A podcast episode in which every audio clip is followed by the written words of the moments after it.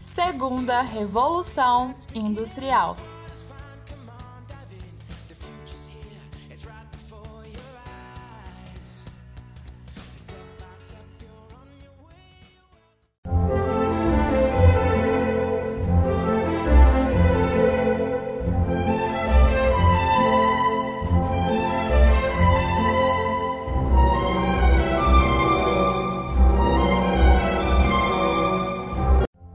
Começa o nosso episódio sobre a segunda revolução industrial ao som de uma música tranquila, né? A música tema de tempos modernos, né? Aquele filme que eu já falei para vocês no episódio anterior e que eu peço encarecidamente que vocês assistam porque é um filme clássico que a gente consegue compreender muito, né, desse período, principalmente da segunda revolução industrial. Eu citei ele lá na primeira, né, no episódio da primeira revolução industrial, mas ele é se passa né, durante a segunda revolução industrial, que é o tema do nosso episódio de hoje. Então, bora lá!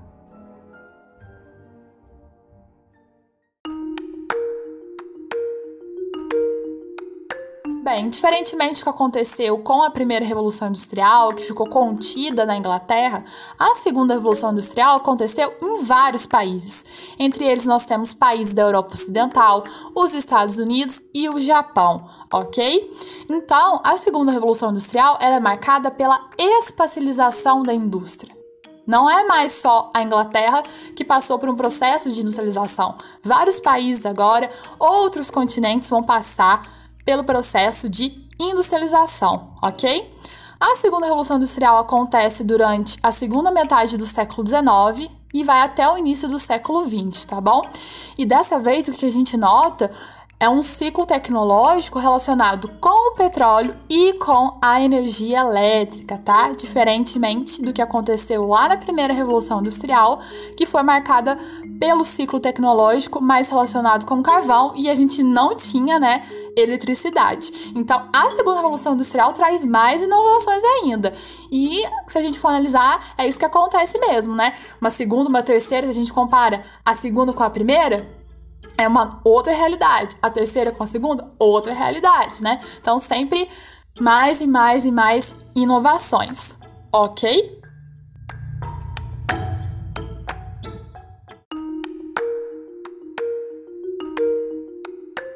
Contexto, quais são as inovações da segunda revolução industrial? Bem, aqui nós temos a presença de ferrovias, ok? Emergem novos setores industriais, setores petroquímico, siderúrgico, elétrico, químico, automobilístico, tá?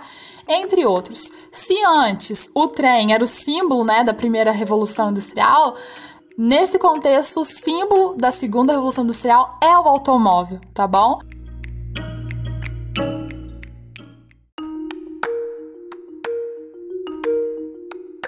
Os avanços da segunda revolução industrial, além de mudarem a paisagem e a vida das pessoas, também modificou a relação entre os países. Porque agora com a espacialização da indústria, a Inglaterra passa a enfrentar uma concorrência no mercado internacional com outros países, principalmente a Alemanha e os Estados Unidos. Então aqui a gente já tem, né, uns enfrentamentos aí, um contexto um pouco mais apertado para a Inglaterra para ela conseguir se manter, né, como potência aí industrial. Então nós temos muitas, muitíssimas mudanças com a segunda revolução industrial.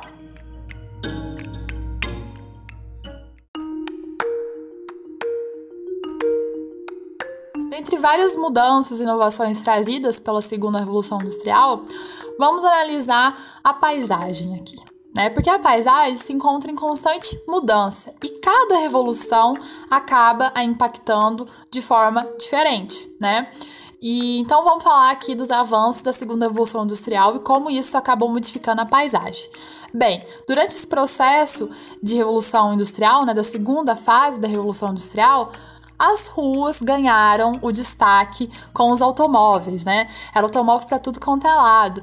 Também houve o avanço da eletricidade, da iluminação das ruas, com o desenvolvimento, né, da rede elétrica, porque a segunda revolução industrial é marcada pela eletricidade. Então, nós temos aqui né, um destaque, uma inovação da segunda revolução industrial. Essas redes elétricas passaram a substituir os postes que antes eram iluminados a gás. Então, são mudanças aí na paisagem urbana, né? Além disso, existia necessidade de garantir o saneamento das ruas, né? O saneamento básico, que é um problemaço até hoje, né? Enfrentado em muitos países, né? Inclusive no Brasil e o saneamento também, né, de áreas residenciais, áreas comerciais, né? Então foi nesse contexto que surgiu vários projetos de saneamento básico, de drenagem, né, de esgotos. E a indústria química acabou ajudando também nesse contexto, porque ela avançou para se tornar uma, uma indústria farmacêutica e acabou trazendo aí muitas modificações para a qualidade de vida da população. Né? Então, nós temos aqui uma revolução no campo do saneamento básico e da saúde, tá? Principalmente no campo da saúde, ok?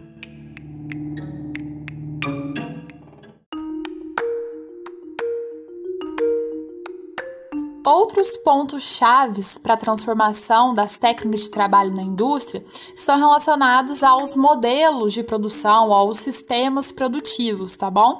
E aqui durante a segunda revolução industrial, nós temos inúmeras mudanças relacionadas a esses sistemas produtivos. Então, eu aposto que vocês já escutaram, né? O Taylorismo, Fordismo, Toyotismo, né? Então, esses são modelos, são sistemas produtivos empregados na produção industrial. Então, é, as principais mudanças relacionadas às técnicas de trabalho na indústria foram realizadas nesse contexto aqui de segunda revolução industrial pelo Taylorismo e pelo Fordismo, tá?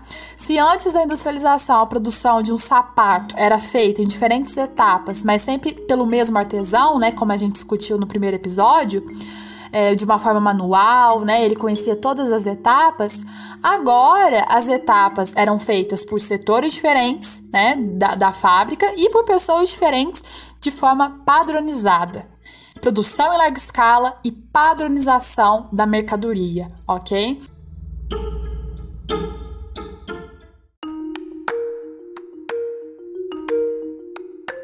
Dentro desse contexto, então, vamos discutir um pouquinho sobre o Taylorismo e o Fordismo que marcaram a segunda revolução industrial.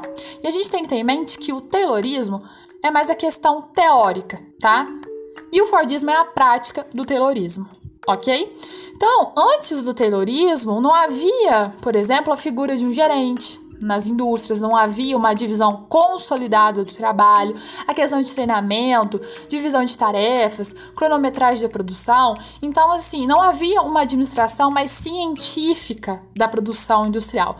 E o Frederico Taylor, que é o criador do Taylorismo, né, ele propõe isso, ele propõe uma administração científica da produção industrial, tá? Ele racionaliza a produção ok? Ele traz um projeto de administração para as indústrias, o que antes não havia, né?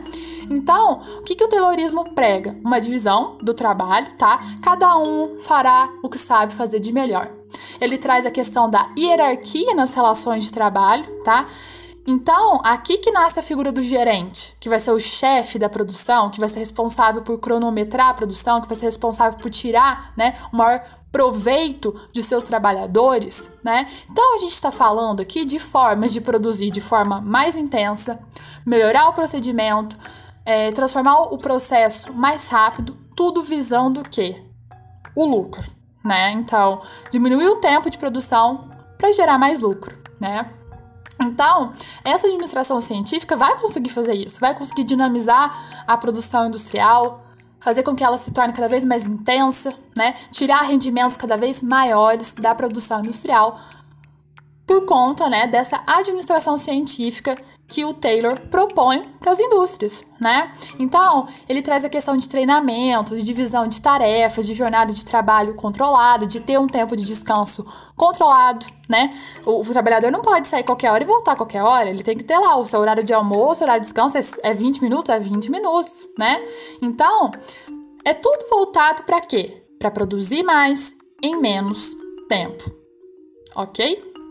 Então, nesse sentido aqui, nós temos os princípios do Taylorismo: planejamento, seleção, controle, né, e execução e divisão de tarefas. Então esses são os princípios que norteiam toda essa teoria aí proposta pelo Frederick Taylor.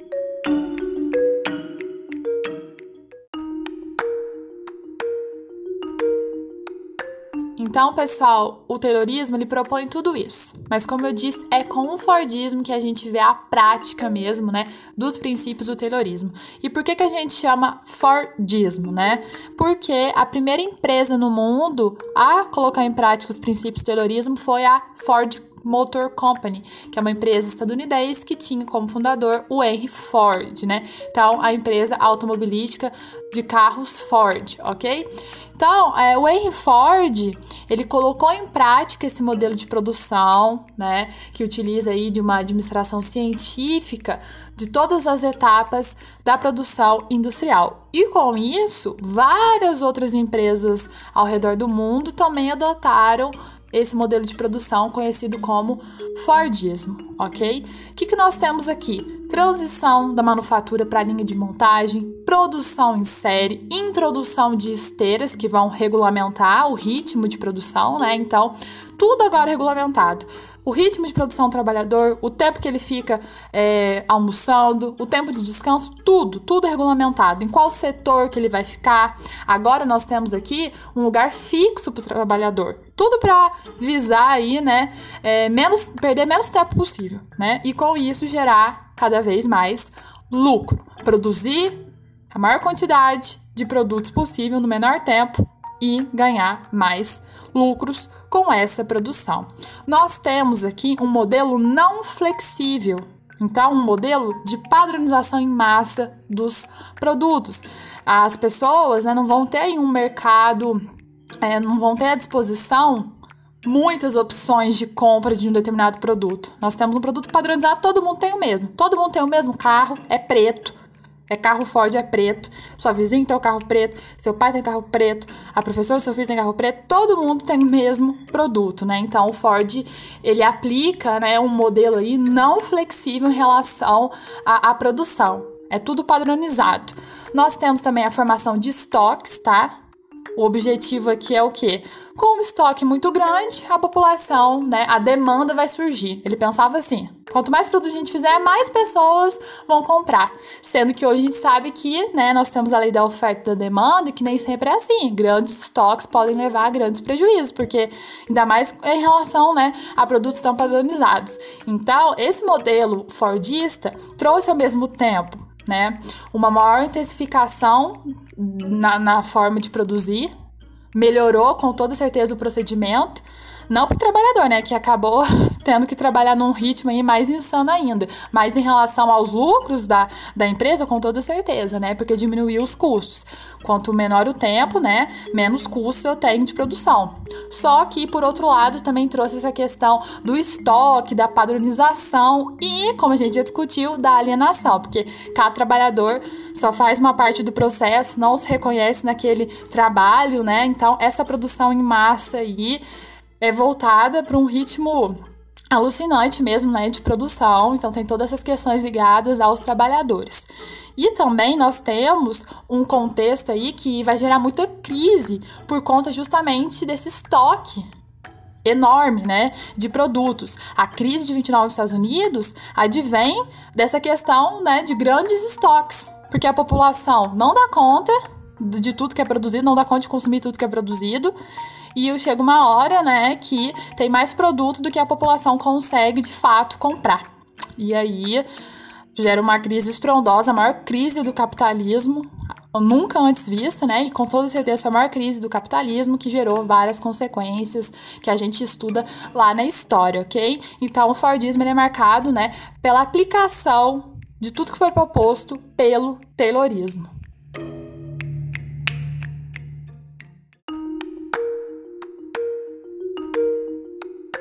E nesse contexto de segunda revolução industrial, o capitalismo também entra em outra fase. E quando que essa nova fase começa? Bem, nas últimas décadas do século XIX, o crescimento acelerado da economia capitalista foi marcado pela formação de gigantescos impérios industriais e comerciais, assim como pela constituição de grandes bancos e outras instituições financeiras. Então, isso que acaba marcando essa fase né, do capitalismo. Nós temos a formação de oligopólios, de monopólios, né, as transnacionais emergindo. Então, um pequeno grupo acaba controlando a produção e o mercado de um determinado produto. As outras empresas não conseguem competir. Entende? Então nós temos a formação desses oligopólios. Por isso que essa fase do capitalismo é marcada como capitalismo monopolista.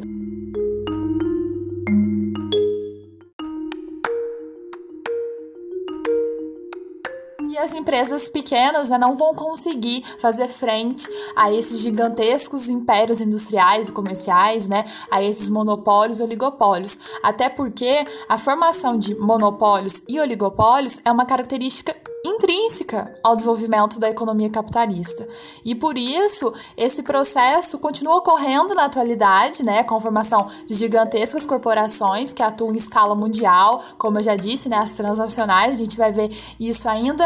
É, mais intenso na terceira revolução industrial, né, quando essas transnacionais passarem mesmo a se expandir para todo mundo, e aí é quando chega a industrialização nos países subdesenvolvidos, como o Brasil, né? Então a gente vai ver isso no episódio de terceira revolução industrial. Mas o que a gente tem que ter em mente é que essa segunda etapa da revolução industrial, né, a segunda revolução industrial, foi responsável por modificar o capitalismo. Ele entrou em outra fase, né? Então, nesse período do capitalismo, bancos, corretores de valores, instituições financeiras assumiram um papel muito preponderante no desenvolvimento da economia e passaram a atuar como grandes agentes, né, financiadores da produção, iniciando aí um intenso processo de concentração do capital. E com a união estabelecida entre capital industrial e o capital bancário, também chamado né, de capital financeiro, e o mercado dominado cada vez mais pelo surgimento de grandes corporações, a economia industrial capitalista ela ingressa nessa nova fase ok? Então, isso tudo marca essa nova fase aí do capitalismo. E quando a gente chegar na terceira revolução industrial, aí que essas instituições financeiras, monopólios, oligopólios vão estar a todo vapor, né, modificando aí toda a lógica do mercado e, né, comandando, na verdade, controlando toda a lógica aí do mercado, tá bom?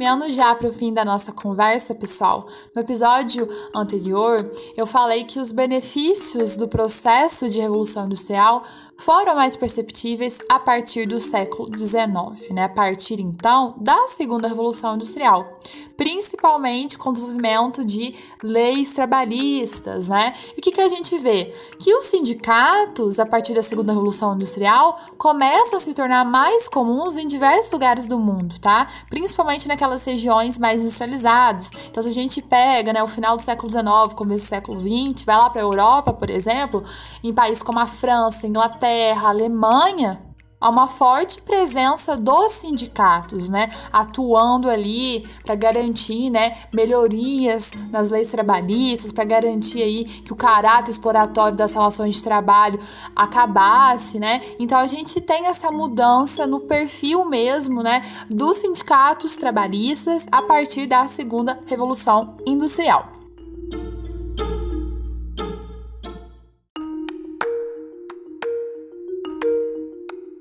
Questão que eu acho muito importante a gente pontuar é que o mundo, a partir da segunda revolução industrial, entra em um processo de intensificação da globalização, de aceleração da globalização, seja por conta das inovações trazidas pela segunda revolução industrial ou por conta também de que nós temos aqui um contingente maior de países passando pelo processo de industrialização, né? Quando a gente compara a segunda revolução industrial com a primeira, a primeira foi centrada ali na Inglaterra, né? A Inglaterra que se industrializou. Algumas outras regiões, né, de outros países, mas foi uma industrialização tímida, né? Agora, quando a gente pensa na segunda, a gente está falando da espacialização da indústria. Vai parar nos Estados Unidos, no Japão, a Europa, né? A, a Europa Ocidental praticamente é, acaba se industrializando vários países fazem parte desse processo, né? Então, algumas questões se tornaram mais internacionalizadas durante essa segunda revolução industrial, e isso contribuiu, né, para que o processo de globalização se intensificasse.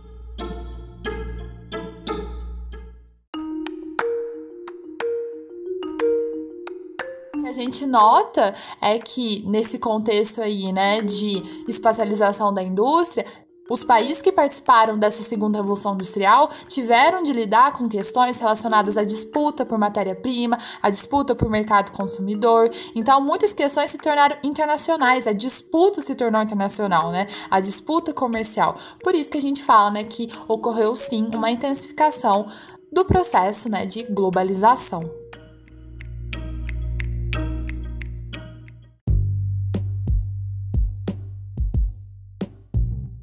Então é isso, pessoal, sobre segunda revolução industrial. A gente só vai fazer um resumo para poder fixar melhor né, as principais características da segunda revolução industrial. Então vamos lá. Onde aconteceu a segunda revolução industrial. Nós não temos mais um único local. Nessa segunda fase, a indústria se espacializa. Então, nós temos o que? Estados Unidos, Europa e Japão. Quando aconteceu? Século XIX. Temos uma indústria de destaque como na primeira, que era têxtil? Não. Aqui vários setores vão se desenvolver. Então nós temos a indústria metalúrgica, automobilística, petroquímica, siderúrgica, vários setores se desenvolvem, né? Principalmente esses setores aí, essas indústrias de base, ok?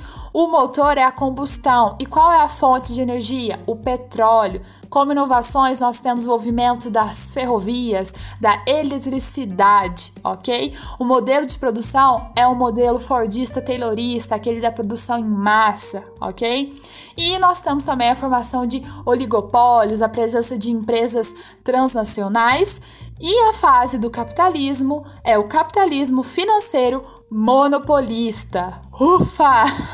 Falamos aí então das principais características da segunda revolução industrial e eu espero vocês no terceiro episódio para a gente falar sobre a terceira fase da revolução industrial. Até lá!